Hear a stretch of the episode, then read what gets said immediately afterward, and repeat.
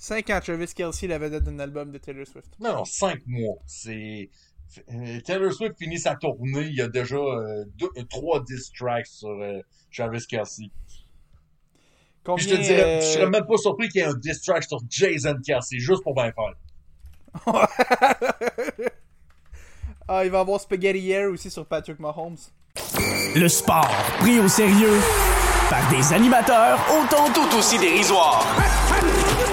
Avec Emilio Constanza, I'm a fun guy.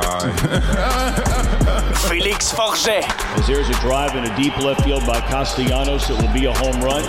et Pierre-Olivier Poulain. This man was a bona fide scrub. He can't play. La triple, la, la triple menace. La Triple Menace, épisode 5, édition du 24 septembre 2023. Pierre-Olivier Poulain avec vous pour cette prochaine heure de sport hebdomadaire, comme toujours, avec mes deux fidèles acolytes à ma gauche, le ministre de la propagande des Diamondbacks de l'Arizona, Félix Forget, et le prince héritier du El Salvador, Emilio Costanza, à ma droite. Les boys, on est enfin à la semaine 3 de la NFL. Est-ce que vous avez passé une bonne semaine? Je vous pose la question. Je vous pose la question parce que certainement que vous avez passé une meilleure semaine que l'État du Colorado en ce moment-là. Définitivement. Oh, oh, ben, oh. ok, ça c'était violent là. Mais en tout cas, moi je peux confirmer que, tu sais, oui, en ce moment, les, en ce moment où on enregistre, les Steelers perdent, mais les Steelers ont quand même remporté. Oh non, euh, touché des Steelers. Touché des Steelers. C'est qui ça? Ok, toucher des Steelers. Ok, ça, ça changerait. Donc, euh, Steelers, oui, euh, ont gagné, ont gagné euh, lundi dernier euh, face aux euh, Bruns de Cleveland. Un match, ma foi, qui, me donnait un peu envie de me tirer les cheveux de ce qui m'en reste. Mais très le fun. Un dub pour les Steelers. TJ Watt, joueur défensif de l'année. Alex Highsmith, le Robin au Batman qui est TJ Watt. Non mais, non, mais tu vois, jouer contre les Browns, c'est une victoire garantie. Je connais absolument aucune équipe qui pourrait perdre un match contre les Browns. Surtout pas se faire humilier contre les Browns de Cleveland. Euh, je sais pas pourquoi quelqu'un euh, quelqu'un serait capable de se faire battre par les Browns, honnêtement. Euh, Ben écoute, euh, Deshaun Watson a comme perdu un peu à lui-même après ça en allant sur les réseaux sociaux puis en se créant un, Oui, un oui. beau cold burner Gainesville, very own, oui. free Watson. Et le pire là-dedans, c'est que l'activité Twitter de ce compte-là a commencé littéralement le- la soirée qu'ils ont perdu, donc lundi dernier. Et ça dit vraiment création du compte septembre 2023. Fait que non, une, une bonne semaine dans, dans, dans Steelers Nation, on va dire pop. Euh, pour les Titans, pour les Titans, ça a aussi été une bonne semaine avec les Browns, euh, d'ailleurs. euh, à ce niveau-là. Oui, et je, je- je constate en, en effet que Deshaun Watson est allé à la Tony D'Angelo School of Burner Account. là. Oui, oui. C'est, c'est, c'est vraiment. euh, c'est vraiment de, de quoi de vraiment merveilleux à suivre sur, sur Twitter ou X, selon les puristes, si vous l'êtes ou non. Mais quand même, euh, quand on regarde les Broncos de Denver, euh, ça va pas bien. Euh, ça va pas bien avec Sean Payton, ça semble pas donner les effets escomptés. Et drôlement, c'est pour Russell Wilson le principal responsable comme l'année passée. La défense ne sait pas, ne sait plus quoi faire sur le terrain. Et la meilleure attaque de la NFL en les Dolphins de Miami, ben, ils ont fait ce qu'ils voulaient avec. Puis c'est ça que ça a donné 70 points, mesdames, messieurs. Pas 71 et encore moins 69. Nice. Mais bien 70, juste pour faire un beau chiffron. Ça, ça, a été, ça a été vraiment un, un match assez, euh, assez spectaculaire aujourd'hui. On sait que les Dolphins ont un génie en Mike McDaniel comme entraîneur qui est capable de maximiser euh, Tua Tagovailoa, capable de maximiser Tyreek Hill et tous les, les nombreux euh, les nombreux playmakers dans cette équipe-là. Euh, aujourd'hui, ça a été euh, un masterpiece. Je sais pas quel autre mot utiliser que masterpiece pour parler de la performance des Dolphins aujourd'hui. Euh, même sans Jalen Waddle, on a fait 70 points sans Jalen Waddle, qui est le deuxième meilleur receveur de l'équipe.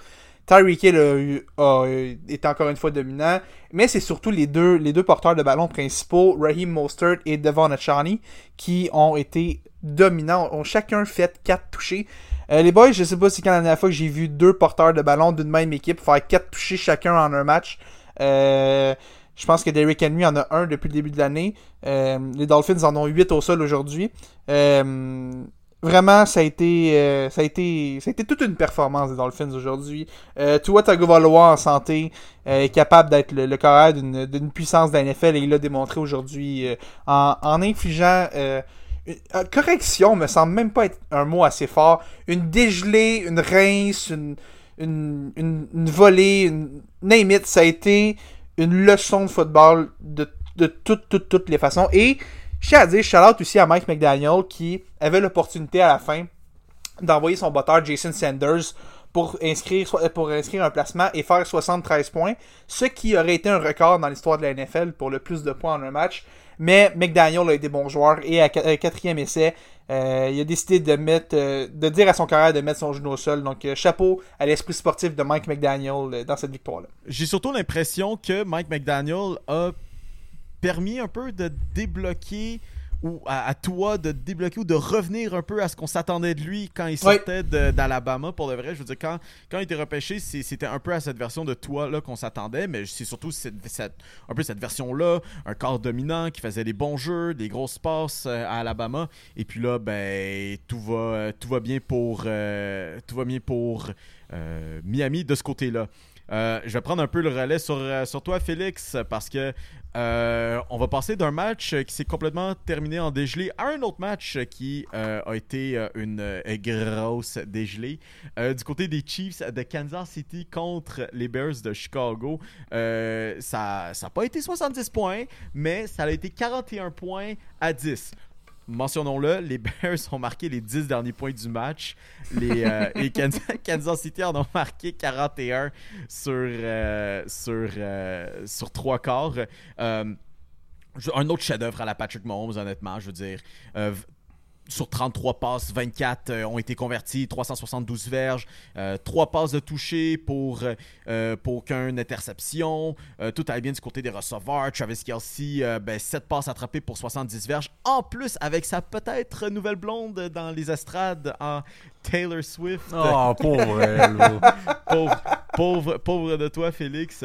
Non, mais c'est ça, c'est, c'est, euh, tout va bien du côté des Chiefs. Et en plus de ça, en fait, jaser, bon, si on veut pour une raison et demie, une raison et trois quarts cette semaine. euh, ben, la première, pour parler du nouveau contrat de Patrick Mahomes, ben, nouveau contrat. Voilà pourquoi.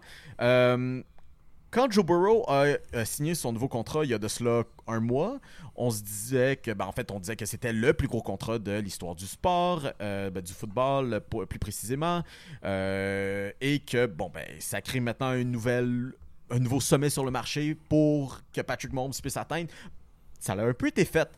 Euh, Patrick Mahomes avait initialement signé un contrat de 10 ans, qui est honnêtement insane. Je veux dire, même Ilya Kovalchuk n'a peut rêver que de signer un contrat de 10 ans.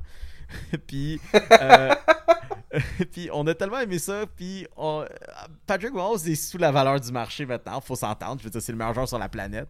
Euh, donc, euh, son contrat a été restructuré, ce qui fait que euh, c'est un peu bizarre vraiment. Là. Je veux dire, j'espère que les auditeurs sont capables de comprendre la mathématique derrière ça. Mais dans le fond, l'argent qui devait être versé en argent garanti ou un peu plus tard a été transféré sur les quatre prochaines années de son entente, euh, en fait jusqu'en 2026, ce qui fait que en, en pratique c'est un contrat de 4 ans, même si en théorie ça reste le même contrat de 10 ans, Ouais, ouais. alors qu'on pourra renégocier ce même contrat de 10 ans dans 4 ans. C'est un peu bizarre. C'est un peu bizarre. Et pour terminer, Ouais, que bien dans... sûr. Non, mais, non, mais c'est. Non, mais c'est que dans le fond, c'est que euh, on prend un, un contrat qui est échelonné sur 10 ans, puis on amène comme tout l'argent dans les 4 prochaines années pour que ça ait un peu d'allure. Son... Mais dans le fond, c'est sûr et certain que ça va être renégocié dans, dans, dans 4 ans de Ah, ça, parce que je pense, je pense que Mahomes serait payé euh, 2,50 dollars pour les 4 dernières années s'il renégocie pas. Euh, Mahomes va, va toucher une autre bonne somme d'argent euh, rendu là. Euh, je pense que les Chiefs, on veut aussi s'assurer de le garder heureux, de le garder, euh, euh, de le garder euh, bien salarié euh, pour ce qu'il est capable d'apporter à cette équipe-là. C'est une bonne décision des Chiefs.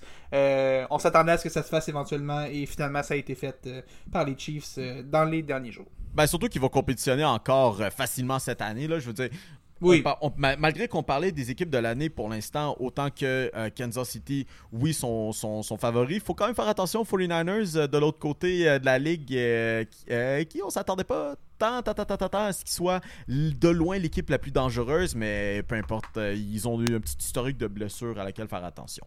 Pour terminer un peu sur euh, le volet Chiefs, je disais trois quarts, euh, quand même mention spéciale à notre grand, littéralement québécois, Laurent Duvernay-Tardif, qui a annoncé plus tôt cette semaine sa retraite du football professionnel. Donc, Laurent Duvernay-Tardif, qui, bah oui, a porté les couleurs des Chiefs de Kansas City, mais on va surtout se rappeler de lui pour son passage chez les Jets de New York. Matt, Il aura quasiment joué autant de temps que Aaron Rodgers dans sa carrière avec les Jets de New York. Foul. Fait que euh, ça, ça compte, ça compte, c'est valide.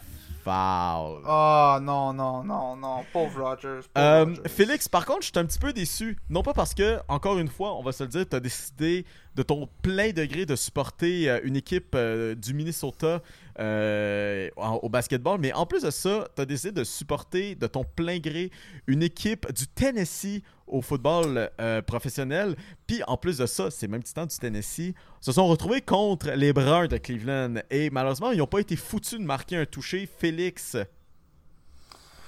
What Je- happened? je- je- je- je- non, mais je suis tanné. J'ai l'impression qu'à chaque fois que je parle des titans sur ce podcast-là, c'est toujours en mal. La semaine passée, c'était comme l'exception, mais on dirait que tu me mets toujours dans une position pour que je paraisse mal. Euh, mais quand même, la bonne nouvelle, c'est que je parais pas aussi mal que l'attaque des titans. Qui, euh, je pense que s'il y a des équipes euh, au niveau secondaire qui nous écoutent, euh, appelez Mike Vrabel. On cherche des, joueurs pour remplacer à l'attaque des joueurs de ligne offensive. Vraiment, si vous êtes capable de vous tenir sur deux pattes et de mettre vos bras en avant, vous avez une chance. C'est pas mal ce qui se passe de toute façon. S'il y a des intéressés, appelez Mike Vrabel, appelez Rand Carton, appelez n'importe qui dans l'organisation. Euh, les Browns qui, euh, après avoir perdu Nick Chubb lundi, euh, et après avoir vu Deshaun Watson devenir le Tony D'Angelo de la NFL, était, était une, proie quand même. Je dirais pas une proie facile, mais il était, absolument battable. Le moral était possiblement un peu, un peu à plat. Et malgré tout, les Titans ont été épouvantables. Euh, finalement, on sait que Nick Chubb va avoir évité le pays. Peut-être que c'est ça qui a craqué un peu les, les Browns de savoir que Nick Chubb, finalement, ce serait juste le MCL qui serait touché et juste partiellement le ACL. Euh, le genou n'est pas totalement détruit, ce qui est une excellente nouvelle à, qui est, à ce niveau-là, mais- c'est, quasiment un miracle. Moi, je pensais C'est sur. un miracle, un je pensais sur la séquence, le, le concept de genou venait de quitter le corps de Nick Chubb. Sur- sur- sur- surtout, surtout quand on prend en, en contexte que c'est pas la première, c'est pas la première blessure très sérieuse de Nick Chubb sur ce même genou. On se rappellera quand il jouait universitaire en 2015 une blessure, une blessure qu'il avait tenue euh, longtemps à l'écart du jeu. Donc, on se demandait est-ce qu'on venait de voir euh, le dernier jeu de Nick Chubb sur le terrain?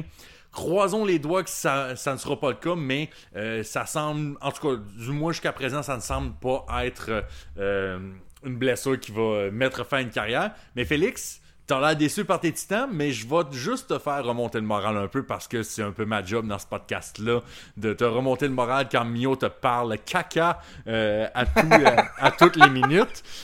T'as quand même été quelqu'un qui a repêché CJ CJ Stroud dans ton fantasy football et il a très bien paru cette semaine. Ah. CJ Stroud, euh, qui euh, jusqu'à présent est le meilleur carrière recrue de la NFL. Euh, Bryce Young, qui était le premier choix, n'a pas joué cette semaine en raison d'une blessure à la cheville. Anthony Richardson, qui avait été repêché par les Colts, n'a pas joué cette semaine en raison d'une commotion cérébrale. Will Levis, qui a été repêché en deuxième ronde par les Titans, ne joue pas parce qu'il est troisième corps arrière. Être troisième corps arrière quand Ryan Tannehill est ton partant, yikes. Euh, mais euh, CJ Stroud qui paraît très bien dans une équipe des Texans où euh, honnêtement les ressources sont assez minimes. On a, Nico Collins qui est un bon receveur. On a euh, Damian Pierce qui est capable dans ses bons moments d'être un, bon porteur de ballon, même si c'est plus difficile pour lui. On a une ligne offensive qui est décimée par les blessures et on a le, cadavre de Robert Woods comme receveur qui joue de, gros snaps.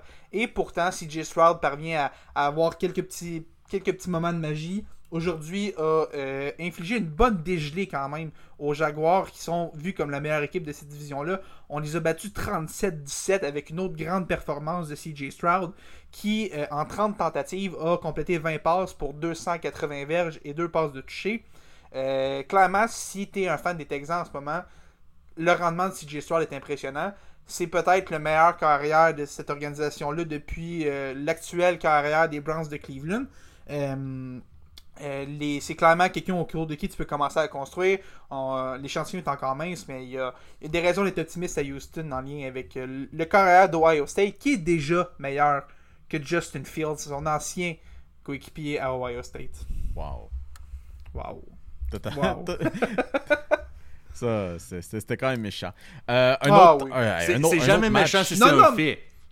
Non mais, non, mais tu vois, en carrière, en carrière, CJ Stroud a une game avec 300 verges par la passe. Justin Fields n'en a toujours pas. Ah, non, mais ça, l'organisation des, des, des Bears. Ou- Autant que, autant que... Ah oui, parce que, ah oui, parce que les Texans, c'est une organisation qui est pas du tout dysfonctionnelle. Non, Ah oui, oui, oui, les Texans, non, les non, Texans. non plus, non plus. Je vais donner un peu, le- je vais un peu donner de crédit à Justin Fields, euh, malgré que c'est un, carrière qui manque un peu, euh, il, man- il manque pas mal de maturité par rapport à sa vision du jeu euh, et euh, choses de même.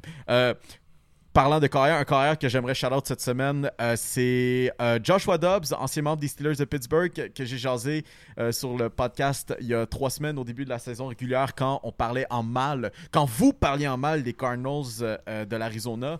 Moi, j'ai dit que j'avais confiance à cette équipe-là pour aller ramasser trois victoires. Ben, mesdames et messieurs, ils ont ramassé leur première victoire aujourd'hui contre les Cowboys de Dallas.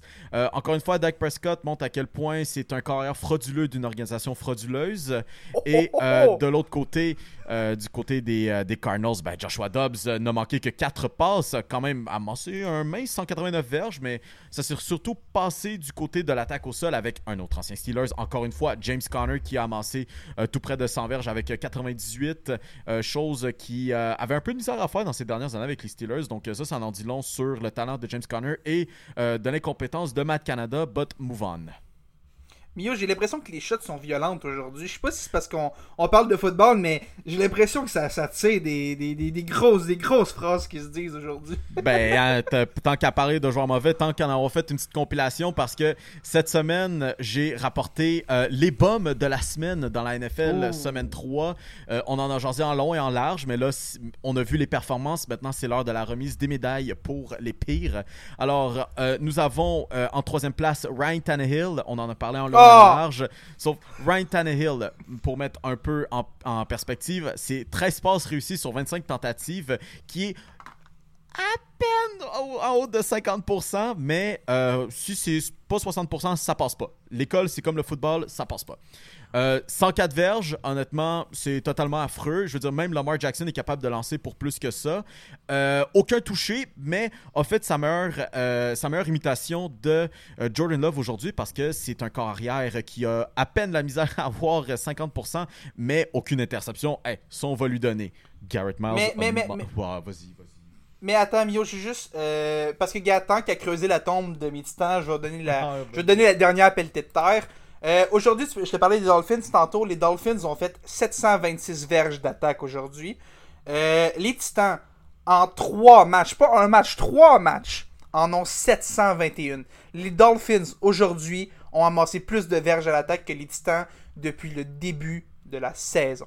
Ah ouais, puis une des raisons pourquoi aussi, c'est parce que Garrett Miles, il a bien mangé aujourd'hui avec euh, trois sacs et demi euh, du corps arrière et ben, dans le même élan, euh, Derrick Henry washed alert. Arrête! J'en ai Arrête. parlé un peu la semaine dernière. Euh, je pense que cette théorie-là, je vais l'adopter d'ici la fin de la saison. En deuxième position, pour les bombes de la semaine, on en a parlé encore en long et en large, les Bears de Chicago. Donc, je l'ai dit, 41 points en trois quarts d'action. Justin Fields, ouin, trois petits points. Pour la médaille d'or et sans grande surprise, la défensive des Broncos de Denver, 70 points alloués contre les Dauphins. On en a parlé à 3 points euh, de euh, d'avoir le nouveau record euh, pour le point le nombre de points en un match par une équipe bien sûr. Euh, aucun sac En saison régulière. En saison régulière. faut, faut en, en quand même saison régulière. Parce qu'il faut, faut, Faut quand, même pas, faut quand même pas oublier le, le légendaire 73-0 des Commanders de Washington dans un match de championnat qui était euh, à l'époque l'ancêtre du Super Bowl. hein. Donc imaginez juste un Super Bowl qui se termine 73-0. À quel point ça serait. Hon- Honnêtement, ça, doit serait- tellement être décevant. Sur- Il, man- il manquerait juste que le show de la mi-temps soit assuré par Maroon 5, puis on serait, euh, ça serait le pire, euh, le pire, euh, le pire match de l'histoire euh, de cette terre là. Ou par Rusher en 2023. Oh, oh, oh, oh, oh. Oups. Usher, c'est un gars. Usher, moi, je suis down. Oups! Oups! Moi, j'ai, déjà hâte que Lil qui Jon embarque sur le stage. Bref, tout ça pour dire, pour terminer sur la médaille d'or des bombes de la semaine, euh, encore une fois, la défensive des Broncos, aucun sac du corps, aucune interception, puis euh, absolument aucune pression sur toi qui a complété 23 de ses 26 passes. Iris My Case. Voici vos bombes de la semaine, présentées par absolument personne.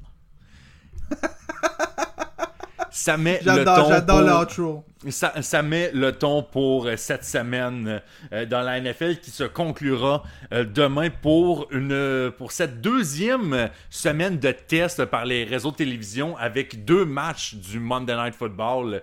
Un premier match qui aura lieu à 19h15 heure de l'Est entre les Eagles de Philadelphie et les Buccaneers de Tampa Bay. Deux équipes toujours invaincus jusqu'à présent. Et à 8h15, on aura les Rams de Los Angeles contre les Bengals de Cincinnati. Euh, parlant de ce concept-là, vous êtes euh, à cheval sur quoi euh, avec ce, ce- ce- ce concept de deux matchs le lundi soir?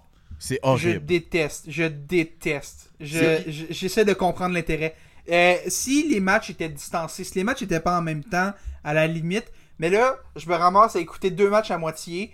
Euh, quand c'est deux matchs habituellement le lundi soir, c'est le match que je prends le plus de temps pour écouter. Là, je me ramasse à écouter deux matchs à moitié. Euh, mettez la hache dans ce projet-là le plus vite possible. Euh, ou, ou repensez-le, mais ça fonctionne pas. Ça Mais en même temps, tu sais, j'essaie de me mettre un peu dans les pieds du partisan qui, qui tu sais, en veut du football, mais j'ai de la misère un peu avec cette vision. Puis honnêtement, ça se peut très bien qu'il y ait du monde qui écoute, euh, qui écoute le ballon puis disent Ah non, moi je trouve ça incroyable, c'est plus de football. Mais justement, le point que t'apportes, Félix, le fait que ce soit deux matchs qui n'est pas distancé parce que, ben, maudit, c'est un lundi. Ouais. tu sais, Je veux dire, le monde travaille le lundi. tu sais. Euh, c'est quoi On vous passez une bonne journée de travail, fait qu'on récompense de votre lundi de merde, euh, de votre 9 à 5 avec deux matchs de football, mais vous n'êtes pas capable de vous concentrer.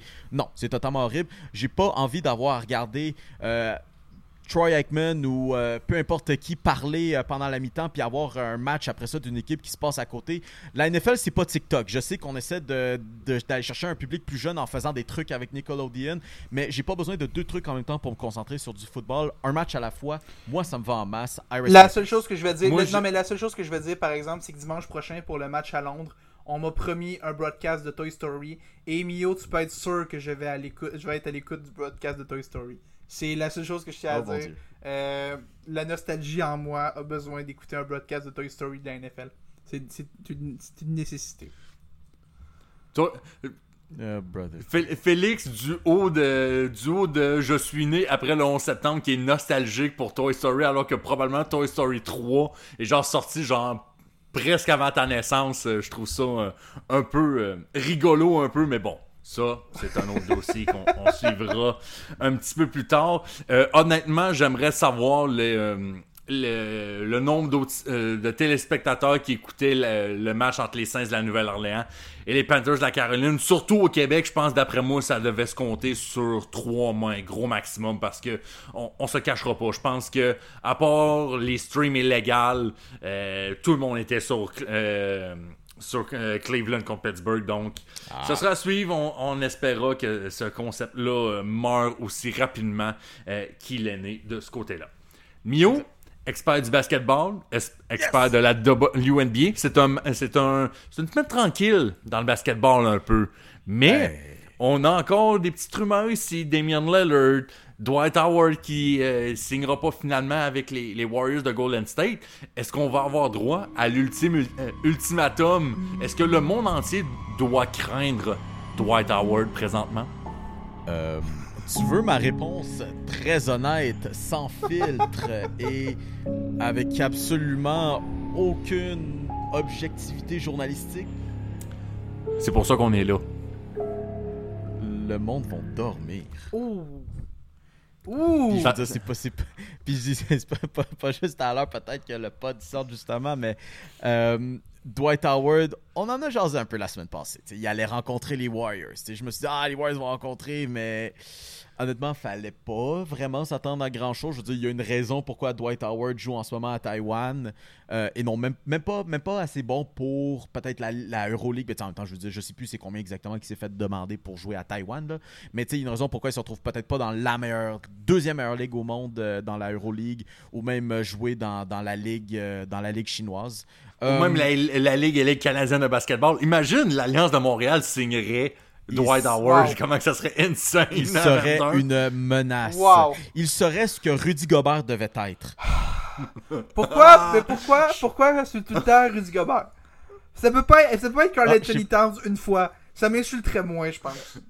Ah ben je sais pas, mais je sais pas, Carlton Towns est trop genre occupé à se faire passer pour Kobe Bryant en donnant des petits bisous à la crowd. en Mais t'es en- en horrible, pleurant mais horrible. Hey, pour un gars que ces Raptors sont même pas capables de gagner une game sur deux, là. Hey, hey, hey, hey, respecte les Timberwolves. Ah. kiss, kiss my ring. Oh. Euh, Donc, euh, non, c'est ça. Revenir à Dwight Howard, euh, a passé un mot à qui allait être de retour finalement. Euh, faut croire que, en bonne expression, d'aller dormir, euh, le, le case a été put to rest dans les mots de Michael Scott.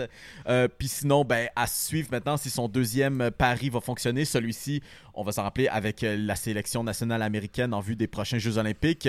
Euh, faut pas oublier, Dwight Howard a dit si je ne suis pas sur la sélection américaine, vous allez le regretter, je serai avec l'équipe taïwanaise. Encore une fois, en guise de rappel, il ne reste que 4 places éligibles pour les prochains Olympiques de Paris. Euh, si je peux déjà vous dropper un petit spoiler, parce que euh, on m'a peut-être droppé le script de la prochaine saison de la NBA des Olympiques, euh, Dwight Howard sera pas avec l'équipe américaine. Oh non! Oh non, il est pas, il, il- Hmm, il est pas capable de faire la NBA puis il sera pas avec l'équipe américaine, pour vrai? I am shooketh. Ah, tu serais Je surpris. suis non, moi je suis sûr qu'il est là. Je suis sûr qu'il est là. Je pense qu'il va être le centre partant, star player. Euh, laisse faire le MVP du tournoi. MVP du Laisse faire LeBron James, laisse faire Kevin Durant, Dwight Howard. 2009 est back. Ouais. Usher fait un show de la. Non, mais, redeem- redeem non, mais team. Usher fait un show de la mi-temps. Dwight Howard, 2009 est back, Mio.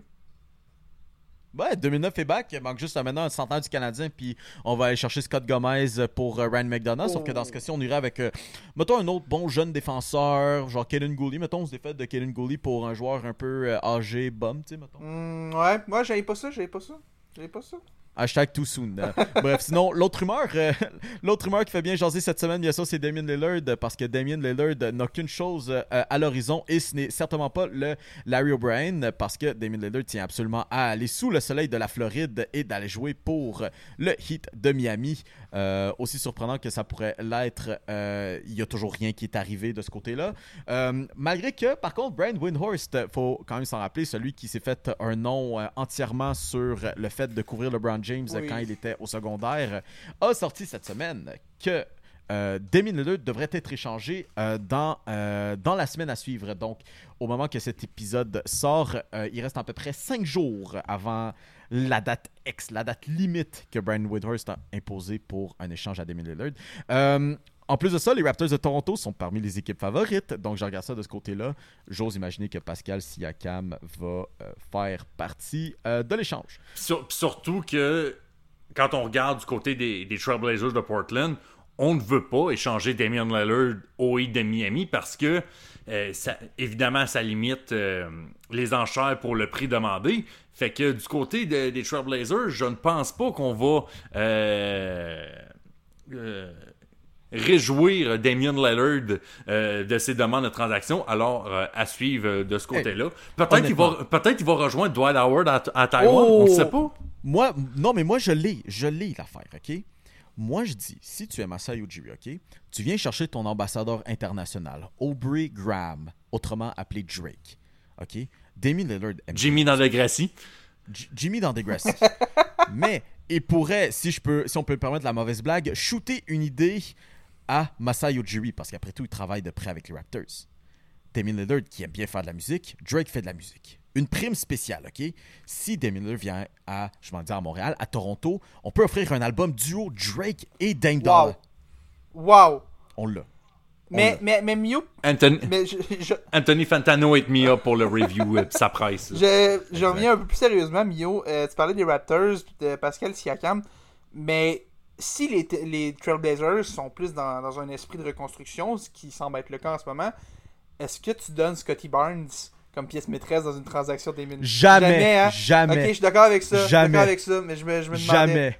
Jamais. En même temps, tu sais, je veux dire, ça, ça, ça peut essayer d'aller all-in. Je veux dire, tu sais, au- puis tu sais, ça va faire mal sur le coup. Là. Puis c'est au même, au même titre que quand euh, DeMar DeRozan a été changé pour euh, ben, et Jacob euh, en retour de, de Leonard puis euh, Danny Green. Là. Je veux dire, oui, c'est un truc qui a fait mal sur le coup parce qu'on est comme... Ah, DeRozan faisait partie de l'organisation. Sauf que, on va se dire, les Raptors dans ce temps-là étaient toujours à cette petite chose près de passer euh, en prochaine ronde. Et, et là, ben, LeBron James était toujours dans les pattes. Malheureusement, les Raptors sont pas au même stade. Fait que je pense même pas que d'avoir Damon Lillard accompagné d'un Pascal Siakam euh, et Gary Jr. devrait remporter un championnat. Je veux dire, si- s'il essaye, ok, tant mieux, mais je pense pas que les Raptors sont dans la situation de go all-in. Euh, à suivre, mais c'est certain, c'est certain que moi, je, je, je, je- je n'échangerai Mais- pas Scotty Barnes. Non mais, non, mais dans le fond, je pense que la réponse à la question Scotty Barnes est assez simple. Les Raptors doivent se demander qui est le vrai Scotty Barnes. Est-ce que c'est celui de sa saison recrue ou c'est celui de la dernière année? Parce que si Scotty Barnes a pique à sa saison recrue, là, tu peux l'échanger. Peut-être que Scotty Barnes ne reviendra pas à ce niveau-là. Est-ce que Scotty Barnes Non, est, non, est- non, est-ce que Scotty Barnes recrue est le vrai Scotty Barnes ou c'est celui qu'on a vu l'an dernier? Non, ben non, non, je pense, je pense pour de vrai que Scotty Barnes, sa saison recrue, est le Scotty Barnes auquel on devrait s'attendre. Puis il devrait avoir un plus gros cette session, mais en même temps, le fait que euh, Nick Nurse ne soit plus maintenant l'entraîneur-chef des Raptors, ça va être un changement Oui. de philosophie. Euh, autant que, tu sais, je dis oui, c'est le Scotty Barnes qu'on a vu. Scotty Barnes non plus, je pense que dans un système de Darko Yarakovic, va pas être non plus le genre de joueur qui va marquer 20 points, accumuler 10 rebonds. Je pense que ça va être un jeu plus global. Je pense que euh, va amener un peu sa sauce à l'européenne, quelque chose qu'il a amené chez OKC, de, partager le ballon. Euh, moi, je veux juste un Scotty qui, qui est capable d'être euh, le meilleur joueur défensif chez les Raptors, autant que d'être un joueur tout autant euh, redoutable euh, à l'offensive et d'être euh, le, le- le meneur, euh, le meneur que, que cette équipe a besoin, bien Ouais. honnêtement. là. Je veux dire, autant qu'on aime Pascal Siakam, je pense qu'on a besoin d'une nouvelle voix dans le vestiaire. là. Oui. Tu sais, je pense aussi, puis on le voyait, là, la chimie, euh, l'esprit de corps, je pense qu'on le voyait l'année passée, il y avait vraiment personne qui était vraiment heureux dans cette équipe des Raptors-là euh, la saison dernière. Puis c'est probablement ça qui a coûté la job à Nick Nurse, qui est maintenant rendu avec les 76ers de Philadelphie. Maintenant, Fred Van Fleet n'est plus là. Est-ce que vraiment Damian Lillard est vraiment la pièce manquante pour peut-être retourner en série et peut-être euh, euh, maximiser le potentiel de tout le monde, surtout celui de Scotty Barnes, là est la vraie question. Mais euh, on a quand même un entraîneur recru qui s'en vient du côté des Raptors. Est-ce que c'est vraiment là qu'on souhaite euh, se rendre jusqu'au bout, faire, un- faire une poussée pour essayer de gagner euh, au moins quelques rondes en série éliminatoire? Là, ça, reste à.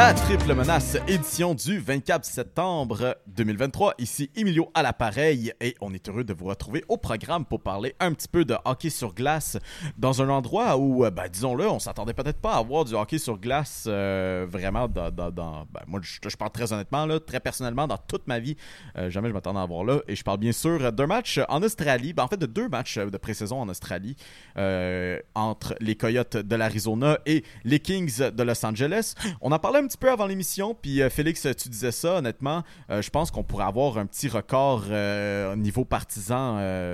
pour l'équipe la plus populaire dans le monde. Je veux dire, tu sais, si, les Coyotes ils commencent à- à montrer leur influence dans le monde euh, au grand complet, je pense que je pense que euh, les autres équipes euh, vont en avoir pour leur argent. Sinon, ben, niveau Oh. camp d'entraînement, battent de leur point fouet, de leur plein fouet, pardon. Et des petites histoires sortent à gauche et à droite et une qui est relativement intéressante se passe du côté de la baie de Tampa, bien sûr dans la Floride. Quoi de mieux qu'un Florida Man sorti tout droit de Toronto en Steven Stamkos pour faire la une du blog hockey. Donc, Steven Stamkos, on va se le dire, visage de la franchise du Lightning de Tampa Bay bah, depuis, disons, les départs de Le Cavalier et euh, Saint-Louis. Euh, en fait, sais parce que, comme on le sait très bien, il est agent libre sans restriction à la fin de la saison. Euh, Stamkos a exprimé son désir euh, de poursuivre et potentiellement terminer sa carrière à Tampa Bay, alors que du côté de l'organisation, on n'est peut-être pas tant sûr. Euh, malheureusement, l'opportunité avec Montréal est un peu ratée. On va se rappeler un peu de l'épisode de Twitter euh, de quand Stamkos était à Montréal euh, durant la saison morte et a pris des photos des journalistes euh, qui l'ont suivi jusqu'à son hôtel. Sans nécessairement parler de Stamkos et Montréal, parce que bien sûr, on ne veut pas parler de ça. Est-ce que Steven Stamkos devrait avoir peur de sa situation à Tampa? Je pense que ce qui est particulier dans le cas de, Steven Stamkos, c'est que quand tu regardes les dernières grosses négociations à Tampa, on a négocié avant, un an, avant- un an complet avant que le joueur devienne euh, euh, joueur autonome sans restriction. On n'a pas laissé le gars euh, débuter une saison comme on le voit avec William Nylander en ce moment, comme on le voit avec Stamkos, débuter sa dernière année de contrat sans avoir une prolongation de contrat. Et selon Stamkos, il n'y a même, même pas eu de pourparler encore. Et c'est ça qui met un peu la, puce à l'oreille de certains. Elliot Friedman racontait notamment que le bruit qui court un peu à travers la LNH, c'est qu'à Tampa, on, on serait pas forcément malheureux de voir Stamkos quitter. On a déjà beaucoup de, dépenses dans les prochaines années. On a déjà beaucoup de gros contrats. Euh, on veut peut-être essayer d'inciter Stamkos à signer à rabais. Et évidemment, si Stamkos est prêt à signer à rabais, Tampa Bay ne dira jamais non à le conserver. Mais on doit commencer peut-être à se rajeunir un peu. C'est une équipe qui prend de l'âge, qui le, noyau est vieillissant. Euh, à Tampa Bay, il va falloir faire des coupures à un moment donné pour respecter le plafond salarial, justement. Euh, Est-ce que c'est par Steven Stamkos qu'on pourrait commencer par couper après des... euh, je dis commencer, mais on a quand même vu des Alex Killorn, des Andrei Palat quitter dans les dernières années aussi. Euh, mais est-ce que Steven Stamkos pourrait être le premier gros morceau du noyau à quitter pour, pour des raisons salariales ou des, des raisons de vouloir se rajeunir un peu? Je pense que Julien Brisebois va avoir de- un gros dossier à régler parce que clairement, il y a, il y a de l'amertume en ce moment dans, dans le dossier. Puis pas juste ça, tu sais, Steven Stamkos, puis ça, Mio l'a mentionné, c'est le visage de la franchise. Lui, Victor Edmond représente un peu cette troisième génération du Lightning de Tampa Bay. Il y a eu, quand il y a eu, euh, le club est arrivé dans les années 90, il y a eu la période, le Cavalier Saint-Louis, Richards, euh, Nikolai Abibulin, etc., etc. Et, et là, quand est arrivé 2008-2009, on est allé chercher Stamkos, on est allé chercher Edmond au repêchage. C'est ça qui a mis les bases qui allait devenir cette possible dynastie euh, du début des années 2020. Et là, on voit un peu euh, le, le cycle du hockey de la Ligue nationale qui est en train de faire son cours. On a, on été dans le top dans les dernières années. On essaie de signer tout le monde pour essayer de, que ça t'offre le plus longtemps possible avec le même noyau, mais éventuellement, il va falloir que quelqu'un euh, soit coupé à quelque part pour justement, parce que le, le cap salarial étant ce qu'il était, il n'a pas grossi dans les 3-4 dernières années, mais c'est ça qui va coûter peut-être euh, l'avenir à Tampa Bay pour un joueur comme Steven Stamkos. S'il veut, veut pas, on a signé Brandon Angle à 6,5 millions, euh, Anthony Cirelli 6 millions 250 000, euh, Victor, Victor Edman, euh, 8,5 millions à, à Mikhail Sergachev. Euh, Éventuellement, ça va, ça va rattraper quelqu'un et peut-être que Steven Stamkos sera euh, éventuellement le- l'agneau sacrifié euh, dans tout ça. À cette heure maintenant, est-ce qu'on on trouvera le moyen, comme on a fait en 2016, de le convaincre à la dernière minute? Parce qu'il faut se rappeler que en 2016, la fameuse demi-heure de, de KO qui avait d'ailleurs qui, qui, qui avait euh, carrément brisé Twitter. On se rappelle, Stamkos avait signé à Tampa, Taylor l'avait été changé, il y a eu l'échange piqué Subban dans un espace d'à peu près. Oui. Pendant, pendant que je pense à ça, ça remonte déjà 2016, ça remonte déjà à 7 ans. Mon Dieu, que- mon Dieu que le temps passe vite pour Euh, le temps vrai. là. passe vite. Le temps passe vite. Même pas le temps d'avoir des familles encore. Pas de. Ouais, non, mais c'est ça. Mais, euh, mais Oh. est-ce qu'on aura. euh, est-ce que du côté de Tampa, là, la vraie question est est-ce qu'on peut refaire comme on l'a fait en 2016, trouver un terrain d'entente à la dernière minute qui va contenter euh, Steven Stamkos? Parce que euh, c'est probablement ça qui va être nécessaire parce que visiblement, il y a de la frustration euh, au sein du joueur et de son clan autour de lui. Mais là, moi, je pose la, question suivante. Ce qui va bien, je pense, dans le cas de Tampa surtout, puis peut-être Stamkos, justement, s'il y a vraiment comme un... la frustration de son côté ou Tampa un peu cette liberté-là, il est agent libre sans restriction à la fin de la saison. Clairement, si ça, si ça, ça, déboule à un niveau comme on s'en attend pas, là, il peut, il peut facilement demander un échange euh, à une organisation qui peut compétitionner ou peut-être une équipe qui est prête peut-être à donner cet argent-là à Stamkos. Je veux dire, Stamkos n'est peut-être pas nécessairement intéressé comme je l'ai dit en début de segment, de partir de Tampa Bay. Mais je veux dire, si on est rendu à ce point-là où peut-être qu'on casse les ponts puis c'est irréparable, au moins on a cette liberté-là de pouvoir échanger euh, le contrat de Stamkos et au moins de ne pas le perdre pour rien si on ne veut vraiment pas le garder. Parce que je peux garantir que si Steven Stamkos, euh, puis prions-le, est capable de rester en santé d'ici la fin de la saison, puisse peut-être aider une équipe en séries éliminatoires si, si c'est pas avec Tampa là, son futur. Non, c'est ça, il peut, il Mais en même peut temps, je quasiment non, constituer un, un prêt de, de fin de saison pour peut-être une équipe. Ouais. Quoique, si t'es le, le, le Lightning de Tampa Bay, t'as des aspirations pour gagner la Coupe cette année, donc ça ferait pas de sens de te rajouter un obstacle de plus à quelqu'un dans ton parcours de séries éliminatoires potentiel en donnant des munitions à un adversaire, en donnant Steven Stamkos. Mais on parle quand même d'un gars de 33 ans, tu sais. Il est encore capable de donner quelques saisons, mais ce n'est plus vraiment lui le vrai leader, euh, au moins euh, le, vrai dynamo offensif de, cette équipe-là. Il commence à prendre de l'âge un peu. Mais écoute, si on peut se contenter, peut-être euh, le faire l'échanger d'ici la fin de la saison et peut-être essayer de s'entendre avec un cap salarial un petit peu plus élevé l'été prochain pour peut-être un nouveau contrat avec le Lightning. Ça, c'est pas impossible non plus. Là. Moi, ce que je pense, c'est que ça va être difficile pour Tempa. Pour les mêmes raisons que ce serait difficile pour les Maple d'échanger Nylander. Justement, tu disais, on veut pas se débarrasser d'un morceau aussi important. Et Stamkos reste professionnel quand même. Stamkos ne deviendra pas un problème, selon moi, ne deviendra pas un problème à Tempa au niveau de son attitude ou peu importe. Et je pense aussi que la meilleure façon pour. Si Stamkos veut toucher un, un- un gros salaire, veut faire sauter la banque, c'est sur le marché de l'autonomie que c'est sa meilleure chance de le faire. Et euh, je lance ça dans l'univers comme ça euh, pour avoir l'air de Nostradamus en juillet prochain. Si jamais Stamkos devait être joueur autonome, peut-être qu'il est juste à rester en Floride. Les Panthers de la Floride vont avoir énormément d'argent à dépenser dans un an. Surveillez les Panthers de la Floride si jamais Stamkos devient joueur autonome dans un an. Tout ce que je dis, juste, je lance ça dans l'univers. Wild. On verra ce que ça donnera d'ici Mais en tout cas, c'est c'est certainement sa dernière chance là, parce que à, à 33 ans, là, ça, ça va être son dernier gros contrat dans la Ligue nationale. Là. Je pense pas qu'il y a, qu'il y a Ouais. un directeur général qui va lui offrir 6, 7. oh, plus que 6 ans, là, ça serait vraiment euh, ça serait vraiment un pari osé là, avec surtout l'historique de blessures qu'on a de Steven Stamkos qui euh, ne se blesse pas pour rien. Hein. Quand, quand il se blesse, c'est souvent pour des 6 mois, 6 à 8 mois ou quelque chose de même.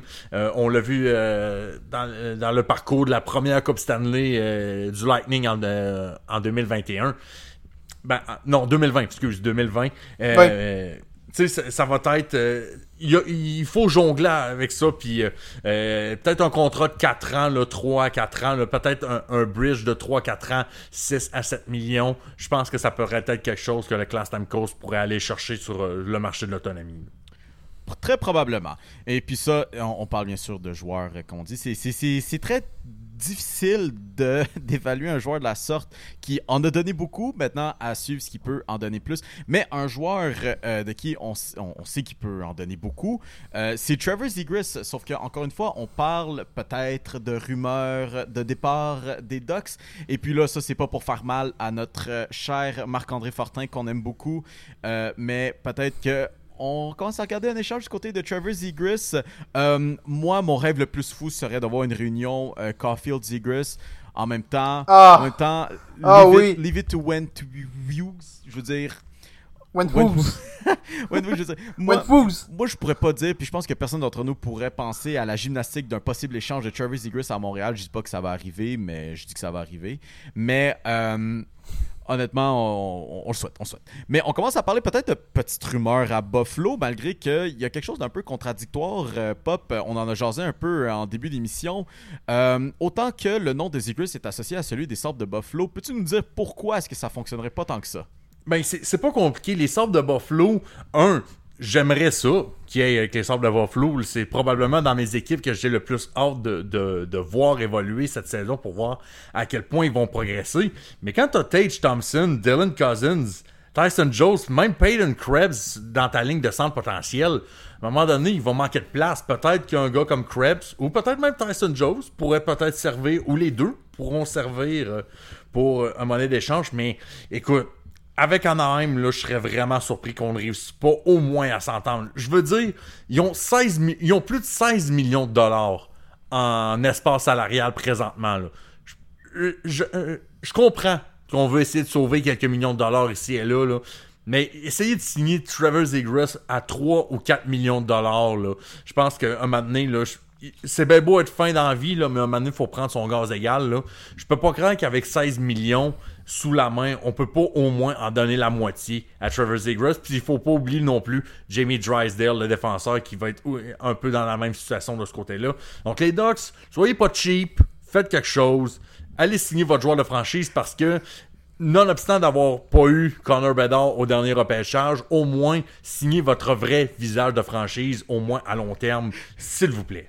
Juste avant, juste avant qu'on passe au prochain point, je viens de voir pour avoir le toucher le plus drôle de ma, de ma vie. Euh, toucher, toucher défensif des Steelers. Jimmy G avec le ballon. Et pour se faire soutirer le ballon, et pour se faire sac par TJ Watt, mais il n'est pas par terre. Se fait soutirer le ballon. Littéralement, se fait arracher le ballon des mains. Et c'est un toucher défensif pour les Steelers. Ça va être le toucher le plus drôle que j'ai vu de ma vie.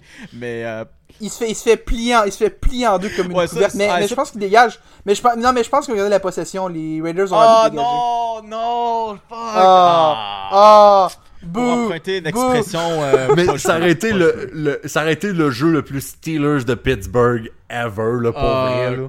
ah, quand même, quand même. Bref. Euh, on a jasé un petit peu de Kent Hughes parce que les Canadiens, bien sûr, euh, à quoi bon être un podcast euh, de sport québécois si les Canadiens de Montréal ne sont pas sur le menu? donc, Félix, toi, fier, fier auteur pour le site Dans les coulisses, on a jasé beaucoup des Canadiens cette, semaine et non pas pour le match intra-équipe rouge contre blanc auquel on a eu des super beaux buts au passage de Kellen Goulet et Nick Suzuki, mais un ancien membre des euh, Kings de Los Angeles. Euh, on est passé si proche d'avoir la 70s line, mais Tanner Pearson passe du côté de Montréal. Félix, qu'est-ce qu'on en pense? Euh, on en pense que quand Tyler Toffoli était à Montréal, j'ai passé un an au complet à vouloir qu'on aille chercher Tanner Pearson pour aller chercher, essayer de recréer la chimie entre les deux. Finalement, c'est arrivé deux ans trop tard. Ça me frustre parce que j'étais le premier à baigner euh, le drum de Tanner Pearson à ce moment-là. Mais euh, ce qu'on en retient surtout, c'est que Casey DeSmith, qui commençait à vraiment être un problème, considérant qu'on a déjà un duo de gardiens et qui voulait quitter de toute façon, euh, ça commençait à être un problème. On réussit à s'en débarrasser. Et en plus, on obtient un choix de troisième ronde en même temps pour prendre le contrat de Tanner Pearson. Euh, le seul problème, par exemple, c'est qu'on on déplace le problème des gardiens. Au, euh, ça devient un problème d'attaquant maintenant. On a trop d'attaquants à Montréal. On a euh, pas assez de place pour les jeunes. Je pense à des gars comme Raphaël Harvey-Pinard, Jesse Ulonen, euh, Michael Pezzetta même. Ça va être difficile pour eux de se tailler des places parce que Pearson prend une autre chaise. Depuis le début de la semaine, Martin Saint-Louis parle de voler des chaises. Euh, Ah. Je m'en voudrais de ne pas reprendre cette expression-là. Et tu vois aussi au camp d'entraînement, tu as d'autres jeunes qui s'illustrent. Je pense à Jared Davidson, je pense à Philippe Méchard. Évidemment, c'est pas des gars qui vont voler des, des- places à Montréal, mais c'est des, des gars qui, qui s'illustrent et qui montrent qu'ils peuvent pousser. Et même, tu vois, un, Joshua Roy ou un Sean Farrell, deux gars qui s'illustrent aussi au camp, qui eux peuvent aspirer à jouer dans la LNH cette année. L'arrivée de Pearson les menote un peu à ce niveau-là, mais en même temps, le fait de les voir passer une année au complet à Laval pour leur développement n'est pas une mauvaise chose selon moi. Donc, euh, je pense que le, Cana- le- le Canadien s'en sort gagnant dans le sens où son problème d'attaquant est moins grave que l'était son problème de gardien. Euh, et un choix de troisième ronde gratuit en plus. Qui dit non. Ça fait maintenant 22 choix pour les deux prochaines années au repêchage. Euh, J'espère qu'on va monter au repêchage parce qu'on ne pourra pas signer 22 joueurs euh, de toute façon. Mais euh, j'ai confiance en Kent Hughes pour aller, pour aller nous chercher euh, la meilleure équipe et la Coupe Stanley d'ici d'ici 5 ans. 5 ans, la Coupe Stanley à On le Montréal. call, on le call. On le cale. Mon Euh, Dieu, vous êtes ben, je vous êtes- suis- ça paraît que vous êtes vraiment plus jeune que moi, puis que vous, a- vous avez pas vécu l'expérience de vie en tant que partisan du Canadien. Autant exact. que moi, c'est, c'est audacieux. J'aime ça. Les plans quinquennaux, on aime ça à Montréal, on le sait, hein. Oui, oui. Toujours 5 ans. 5 ans, c'est toujours parfait. 5 ans, toujours. Les gars, j'ai un petit sujet pour vous autres, un petit sujet bien spécial que j'ai préparé en début d'émission. Moi, j'aime bien ça. ok? J'ai, j'ai- pas, pour me la péter, là, mais euh, au collège, j'ai- dû faire des films contre mon, euh, contre mon gré, mais pour avoir ce qu'on dit dans le terme américain, un degree. Donc, sur cette blague, euh, j'ai une histoire bien intéressante à, vous raconter. Dans le fond, on parle souvent de, Ben oui, on parle du sport, mais adapté pour des personnes en situation de handicap. Ce que je vous apporte aujourd'hui, c'est le sujet du hockey pour personnes aveugles. Cette semaine, la LNH ont fait un petit portrait euh, justement du sport. Donc, si j'avais à vous dire, à quoi penseriez-vous que, serait le, le- le hockey pour personnes, euh, euh, pour les personnes ben, aveugles, si, disons-le? Je sais pas, mais tu m'intrigues. tu m'intrigues tellement. J'a- J'adore ça. J'ai juste envie de t'écouter parler pour la prochaine heure. Parle-moi. É- Éduque-moi, je t'en supplie. c'est super simple dans le fond. Donc, euh, pour, pour les personnes aveugles, en fait, il y a des classifications qui vont fonctionner. Donc, le hockey sur glace euh, pour personnes aveugles fonctionne avec euh, les personnes aveugles de catégorie B1, B2 et B3, euh, qui sont justement des degrés différents de, de- de ce qu'on puisse voir euh, De encore. malvoyance, là. Ouais, de, malvoyance, exactement.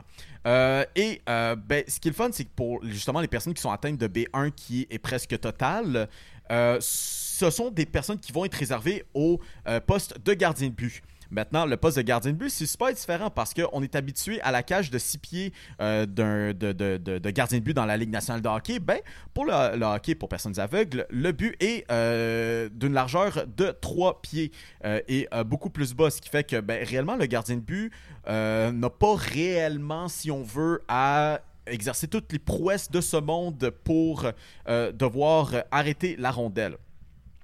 En plus de ça, la rondelle aussi est différente. La rondelle, euh, elle est 5 pouces et demi, qui est plus grand que la rondelle originale. Sauf que euh, pour toute personne ayant joué au hockey qui écoute ce balado, euh, on le sait, quand on était jeune, on- les, les rondelles, on veut toujours les mettre euh, top corner, sauf que c'est un peu plus difficile parce que les rondelles sont lourdes et il faut vraiment travailler là-dessus. Ok, pour personnes aveugles, je l'ai dit, le disque est le plus grand et plus grand, mais en plus de ça, il est fait de métal et il est vide, complètement vide à l'intérieur. Ben, en fait, l'expression en anglais serait hollow. Euh, il n'y a rien à l'intérieur sauf pour une balle qui fait que lorsque euh, le disque se déplace, les joueurs peuvent l'entendre et peuvent se diriger vers celle-ci. Maintenant, on parlait des joueurs euh, B1, mais les joueurs B2 et B3 qui ont encore un certain pourcentage euh, de, de, de voir correctement euh, vont jouer les joueurs d'avant. Maintenant, il y a une différence qui se joue au niveau des uniformes. Puisque la glace est blanche, c'est totalement interdit pour une équipe d'avoir des bas et des chandails blancs. Alors, Ce qui est déjà une bonne chose. euh, Chose qui devrait être proscrite dans la Ligue nationale. Ah, Moi, les chandails pour- blancs. pour les vrai, chandails les- blancs, là, ça, ça devrait être. Ça devrait être les gants euh, blancs. Les gants blancs et les patins blancs. Shout out, shout out Ah à Jace oui. Wisniewski back in the days à Montréal quand il avait son bâton blanc qui se camouflait sur la patinoire quand tu le regardais à la TV. Moi, c'était. Moi, je, je revenais pas à chaque fois que je voyais ça. Puis bref, donc euh, pour histoire de faire contraste avec la glace, ben souvent les joueurs vont avoir ben, des uniformes soit noirs ou des uniformes jaunes, ce qui fait que euh, pour ces personnes-là, ben, on est quand même, quand même capable de percevoir ces couleurs-là, euh, surtout en contraste avec la glace. Maintenant, on est capable de se rendre à la rondelle, on est capable de, si on veut, voir un peu, de percevoir euh, les autres joueurs. Maintenant, une fois que la rondelle est rendue en zone adverse, ben de un, il y a une condition, c'est minimum une passe. Il faut vraiment une passe pour se rendre en zone adverse et être en attaque. Une fois que c'est fait et qu'on est rendu en zone d'attaque, l'arbitre n'a qu'une chose à faire. Il y a un petit sifflet très spécial qui déclenche à tout le monde. On est en situation offensive, ce qui fait que ben, pour le gardien qui n'a pas mal que son ouïe sur lequel se repérer, va être capable maintenant de se mettre en certaines positions prêtes pour pouvoir arrêter euh, la rondelle. Euh, donc, comme ça, ben, cette personne-là n'est n'est pas au désavantage. Euh, donc, c'est un petit sujet que j'avais sur, euh, un petit sujet que j'avais sur le, le- le hockey euh, pour, en- pour, pour personnes aveugles. Quelque chose que je trouvais vraiment cool. Puis, euh, honnêtement, je crois mérite d'être parlé un peu plus. Je sais pas vos, vos petites réactions à chaud par rapport à ça. Là. Ben, ben, c'est vraiment nice. Surtout que au début, je trouvais ça vraiment weird comme concept de prendre ceux qui ont le, le plus gros degré de malvoyance dans les buts. Alors que ton atout principal, c'est justement de voir et essayer de bloquer la rondelle. Fait que j'espérais vraiment voir qu'il y avait euh, des changements parce que euh, ça aurait été juste été injuste pour de vrai. Mais quand même, on parle beaucoup de, de hockey euh, pa- paralympique, vraiment en luge pour les personnes qui sont. qui sont voyons, je cher- je cherche le mot, cherche le mot euh, paralysé, là, vraiment, là, merci, c'est ça que je cherchais. On parle beaucoup de, de ce type de hockey-là. J'aime voir que on a des nouvelles versions qui restent quand même fidèles au sport original qui se développe un peu partout, euh, euh, que ce soit en, Amérique du Nord ou en Europe. Non, moi, ce que j'aime, ça ajoute aussi une, certaine accessibilité au sport. Puis je trouve que c'est c'est une plus-value toujours d'attirer le, le plus de gens. Puis d'adapter le sport justement à ces gens-là pour leur permettre de pratiquer. Je trouve que c'est- beau de voir qu'on essaie de, de trouver des façons innovantes de leur permettre de participer à ça. Parce que, comme tu disais, c'est vrai que être malvoyant, c'est quand même un, un gros désavantage au hockey, surtout pour, pour un gardien, comme tu disais, mais en l'adaptant un peu comme ça, je trouve que ça donne un, ça donne comme une. Ça, donne accès à une population qui n'avait pas nécessairement accès à ça. Et, et vraiment, je trouve que l'idée est excellente. Euh, je suis très intéressé par ça. Et oui, euh, je pense qu'on devrait plus en parler, effectivement. Moi, j'aimerais ça voir euh, un peu l'équivalent euh, de, per- euh, de, euh, de personnes malvoyantes de Dominique Hachet qui essaie de faire des arrêts spectaculaires devant le filet, mais en faisant des acrobaties sur la glace. À quel point ça serait super phénoménal euh, comme, comme prouesse à faire dans le sport. Mais surtout qu'en un sens, ça, permet quand même de développer le sens, euh, le sens du jeu.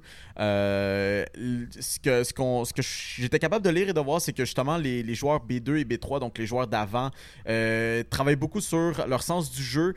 Donc justement pour ne pas rentrer dans la bande à tout bout de champ, c'est quelque chose de très important à développer. Mais bref, euh, c'était mon petit sujet pour la journée. On va passer bien sûr euh, au sujet euh, auquel je sais que vous en en attendiez le plus. et non pas pour tes Red Sox de Boston, Pop, ou euh, peut-être non plus pour tes Yankees, Félix, mais une chance que hein, Ah. t'as toujours les Diamondbacks au. Euh, au niveau du Oui, baseball majeur. Encore une fois, on se rapproche de la date fatidique. Les séries éliminatoires arrivent. Le mois d'octobre arrive. Et euh, bon, ben, encore une fois, dans chaque division, c'est compliqué. On se bat pour euh, la première place, pour la deuxième place, pour la place de wildcard.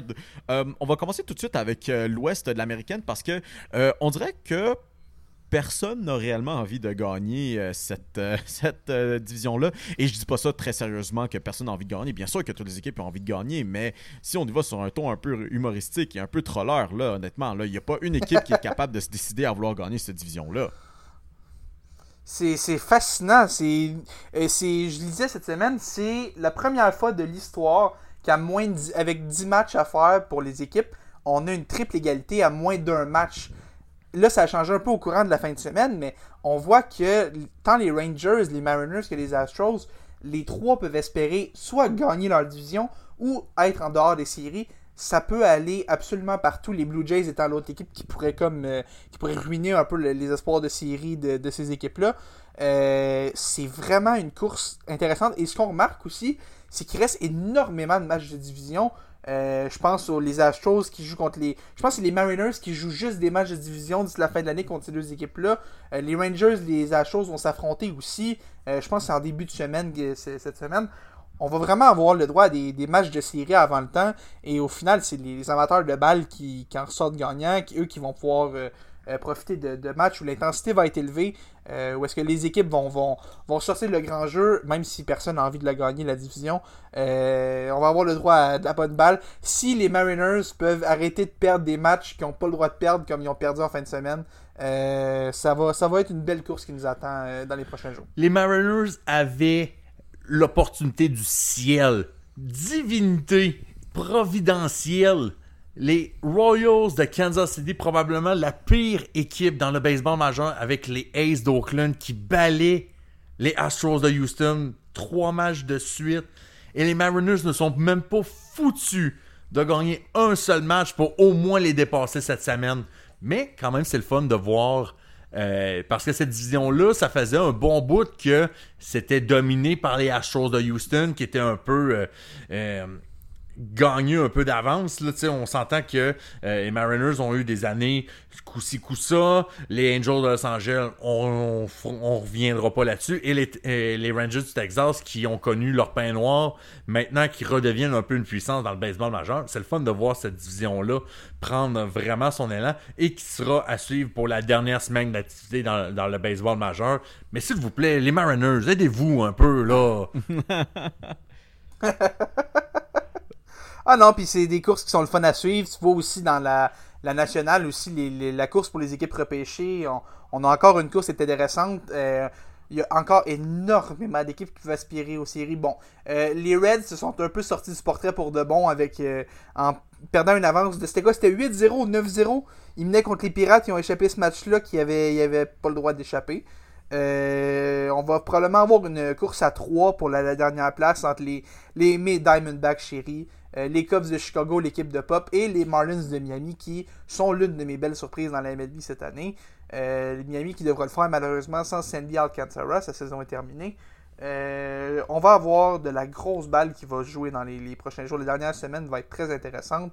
Euh, les Diamondbacks qui ont gagné aujourd'hui, les Cubs qui sont sur une belle séquence, les Marlins aussi qui sont sur une belle séquence, les, trois équipes euh, se donnent en spectacle pour ce- cette fin de saison.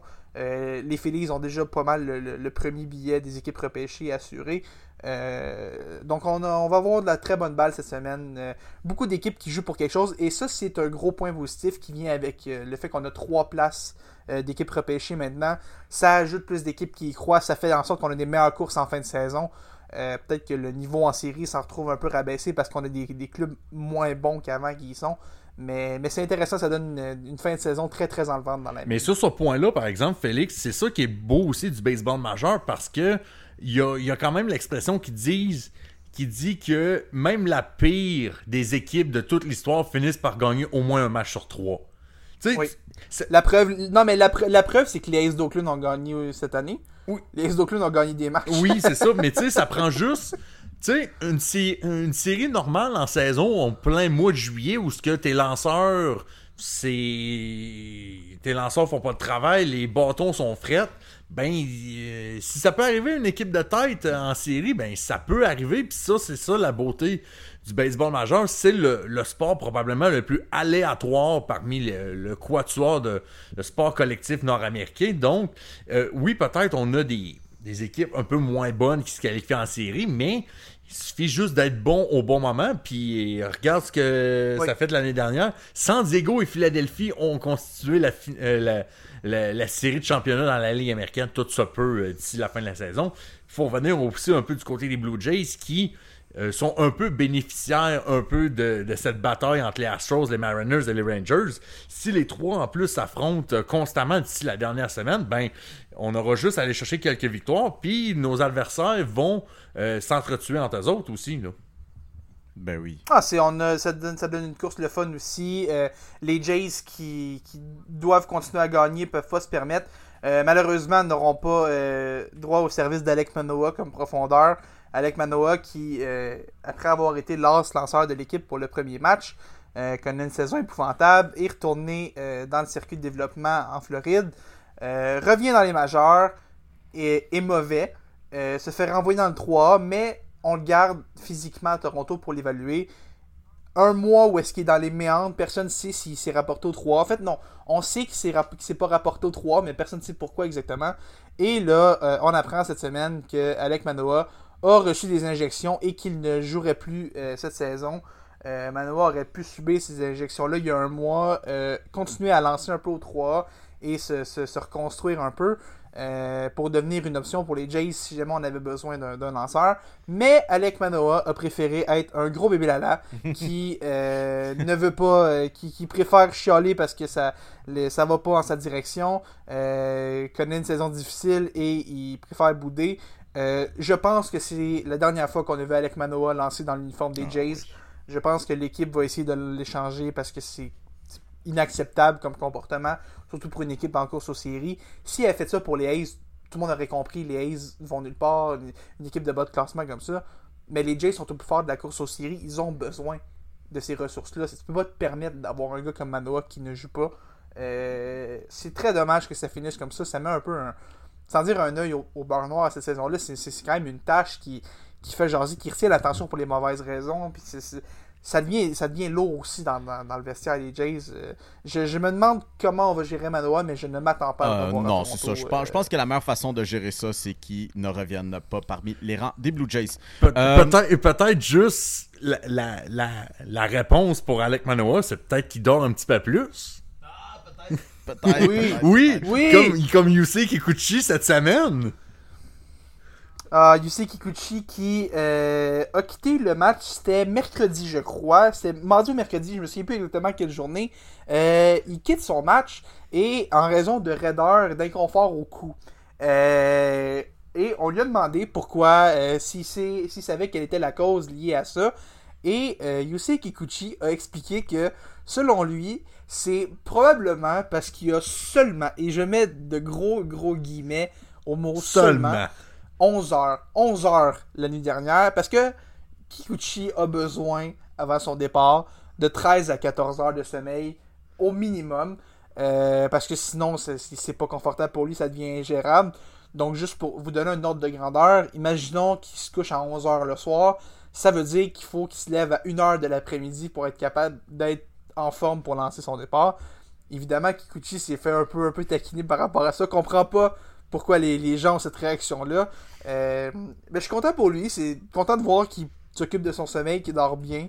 Euh, J'aimerais bien. On devrait prendre exemple sur lui. 14 heures par nuit. Surtout pour ça- dans. C'est pour, ça, devrait. c'est pour ça que les joueurs de baseball, je les aime particulièrement. C'est, c'est, c'est- ils ont des rythmes de vie tellement laid back, c'est correct. Tu sais, ils prennent soin de leur santé. Don't get me wrong. Mais tu sais, quel travail te permet de dormir 13 à 14 heures par nuit? Honnêtement, Yusei Kikuchi, je pense qu'il va à l'UCAM. Oh! mais, je, mais je pense aussi que Kikuchi devrait, si c'est des, des crampes le problème, qu'il devrait s'inspirer d'un, d'un ancien japonais qui a joué pour les Jays, Moenori Kawasaki. La légende, Et la manger, et, Manger des bananes. Et manger, manger trois bananes parce que, comme dirait Moenori Kawasaki, monkeys never claps. You know, monkey never clap. Because a monkey everyday bananas. Euh, donc, euh, ouais, je pense que Kikuchi devrait peut-être s'inspirer un peu de, de Kawasaki. Les bananes, c'est la solution à toute. Parole de euh, Moenori Kawasaki. D'ailleurs, je sais pas qu'est-ce que cet homme devient, mais je, je lui souhaite que l'ultime bonheur à ce gars-là. Mais c'est sûr, c'est sûr qu'il est heureux. Je pense que ce gars-là est né heureux puis il va être heureux jusqu'à la fin de ses jours. Je pense que c'est c'est comme inné dans son, dans son ADN d'être heureux en tout suis temps. jaloux. J'en suis jaloux parce que c'est pas un fan des Steelers, c'est pas un fan des Canadiens de Montréal. Tu sais, je veux dire, c'est pas, c'est pas quelqu'un qui suit ça perpétuellement comme nous autres puis qui s'arrache les cheveux à regarder des mauvaises performances comme les Steelers me font faire à chaque semaine. Oh, je te parle de la semaine des Titans. On s'en est parlé tantôt. Je peux t'en reparler un peu si tu On veux. gardera ça pour la semaine Parce prochaine ton- parce que je plus vois- ça va, plus. Mais, mais je vois ton équipe née en ce moment, Mio, 13 à 7. Euh, 13 points, t'as le droit de marquer plus que 3 points dans un match? C'est légal, ça? C'est légal, euh, c'est légal pour la défensive des Steelers, mais pour l'attaque, ça c'est une toute autre affaire. Mike Vrabel, si tu nous écoutes, t'as le droit de marquer plus que 3 points. Euh, Ryan Tannehill aussi, euh, j'espère que le mémo c'est bien rendu. Je me demande si le, le coordonnateur offensif de Bishop Sycamore est disponible en ce moment pour une Oh! job, pour une Oh! dans la NFL. Hell no. Bishop Sycamore, meilleure histoire. On pourrait, je peux envoyer Matt Canada là-bas, par contre, aucun problème. ça va être correct. Ça va être correct, je veux pas Matt Canada. Tout ça pour dire. Euh, les boys, toujours un peu sur le sujet de balle, bien sûr, on va se recentrer un petit peu là-dessus. Euh, une équipe qui euh, ne connaît pas de déboire en les Braves d'Atlanta, qui, au passage, la première équipe cette saison euh, à avoir atteint le chapitre des 100 victoires. Ronald Acuna Jr. Euh, bon, ben là, cette fois-ci, la semaine passée, j'ai dit, j'ai parlé de, de, de Mookie Betts comme étant possiblement MVP, mais là, je pense que je pense que là, euh, Ronald Acuna a complètement euh, changé la game euh, et euh, devrait incontestablement être le MVP. Si ce n'est pas à l'unanime, je pense qu'on part, je pense qu'on part un riot dans les rues de, de Montréal comme Non, je pense pas. Je pense que ça peut être serré, mais. Oh, toi, tu vois ça serré? Non, ben un petit peu plus serré que le monde le pense. Tu sais, ils veulent pas. Je pense que je suis un- les je trop de Los. Angeles, c'est populaire dans les dans les euh, dans les intentions de vote. J'imagine qu'il va y avoir euh, certains euh, certains journalistes qui vont voter pour Mookie Betts avec raison. Tu sais, le, le gars est, est beaucoup plus complet, euh, notamment avec son jeu défensif que Ronald Acuna. Mais soyons sérieux là. Avec ce qu'il vient d'accomplir cette semaine, euh, je pense que le débat vient de se conclure là, pour euh, Ronald Acuna. Donnez-lui son MVP avec de, de droit. Ben, 40 circuits et bientôt 70 buts volés. Euh, si ce gars-là gagne pas MVP, je sais pas qu'est-ce que ça va prendre. Avant, le- le- un 40-40, c'était considéré comme une saison historique. C'était arrivé 4 fois dans l'histoire. Euh, Ronald fait dire que 40-40, euh, c'est pour les débutants. 40-70, c'est la nouvelle norme. Get good kids et rattraper Ronald maintenant. J'aurais j'a- j'aurais pas dit mieux. Sinon, sinon, sinon, ben là, écoutez les gars, on- ça va être bientôt le temps de se quitter, mais on a quand même des petites nouvelles sportives qui retiennent l'attention, ou du moins vont retenir l'attention. Euh, bien sûr, euh, pour revenir un peu au sujet du basketball, euh, ben, la WNBA, c'est toujours les séries éliminatoires en ce moment. Euh, shout out à AJ Wilson qui a remporté euh, son deuxième honneur de joueuse défensive par excellence de l'année. Maintenant, à savoir si elle est capable de mettre la main sur un autre championnat et probablement un troisième titre de MVP. On en a parlé dans le segment football. Demain, ça va être un double header Monday Night Football. La pire, la pire affaire que la NFL ait pu faire, c'est probablement le double Monday Night Football. Pop, t'avais quelque chose à dire? Et, et Dieu sait que la NFL a déjà fait des affaires pas populaires et bizarres qui ont pas passé. Mais en tout cas, euh, c'est toujours une phase de test. Peut-être qu'ils vont faire des ajustements, mais euh, euh, s'il vous plaît, la NFL, gardez ça. Gardez juste le petit spécial d'avoir juste un match le lundi soir. me semble c'est Oui. spécial. Gardez ça, s'il vous plaît. Exactement. Donc, en guise de rappel, ben, les Eagles de Philadelphie euh, joueront contre les Buccaneers de Tampa Bay à 19h15, tandis que à 20h15, nous aurons euh, les Rams de Los Angeles et le MVP en Most Valuable Pakwa. Pa- Valuable Puka, Puka. Puka. non, mais je me perds toujours dans le nom. C'était bon, là, ta petite chronique là-dessus, Félix. Contre Joe Brr, euh, le joueur le plus frauduleux de la NFL en ce moment, après, euh, ben, si on veut, la totalité euh, des Titans du Tennessee. Euh, Oh. Mais quand même, mais quand Oh, il jouera même. Eh non, mais il jouera même pas. Ben, c'est va ça le pire, même c'est ça le pire, c'est qu'il risque- Vraiment. C'est- ça risque, ça risque de, de, de même pas être le cas. Euh, un peu plus tard cette semaine, on aura quand même du football jeudi, un match classique du nord de la NFC entre les Lions de Détroit et les Packers de Green Bay, à savoir si Jordan Love est capable de euh, faire plus que 50% sur ses passes à suivre. Peut-être qu'il recevra l'interception.